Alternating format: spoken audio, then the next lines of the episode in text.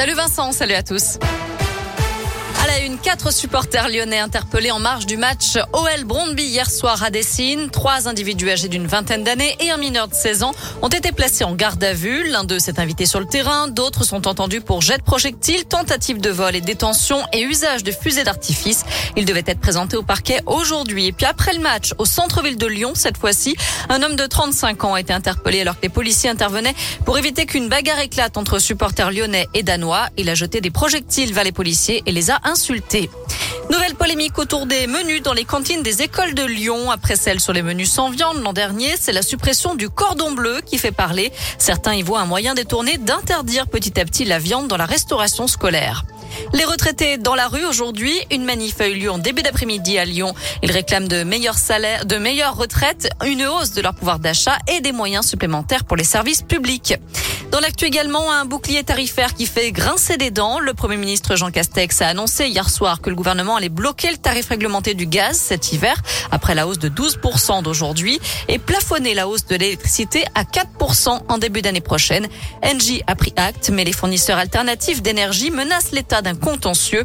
Autre changement, ce 1er octobre, une très légère hausse des APL et du SMIC, plus 2%, des hausses de salaire pour les aides à domicile et pour 500 000 agents des hôpitaux dans le cadre du Ségur de la Et puis c'est aussi l'entrée en vigueur de la réforme de l'assurance chômage. Les allocations vont baisser de 17% en moyenne pour ceux qui multiplient les CDD.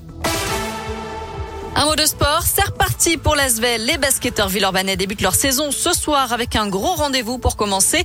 Un match d'Euroleague face aux Lituaniens du Zalgiris Kaunas à l'Ostrobal. Et ce début de saison est un peu un saut dans l'inconnu puisque l'effectif a été changé de moitié par rapport à la saison dernière. Sept départs et sept arrivées. Et surtout, l'Asvel n'est plus l'ogre du basket français puisque Monaco paraît beaucoup mieux armé. Ce qui n'a pas l'air de gêner l'entraîneur villeurbanais TJ Parker pas de problème hein, qu'ils prennent l'annuaire. C'est vrai qu'ils ont ils ont recruté très très fort.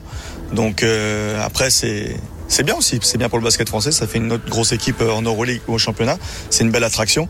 Donc euh, après, moi je me soucie pas de, de Monaco, on se soucie de Lasvel et puis on est on est les derniers champions en titre et nous ce qu'on veut faire c'est défendre notre titre. L'Asvel et Monaco vont lutter toute la saison en championnat, en Coupe de France et en Euroleague.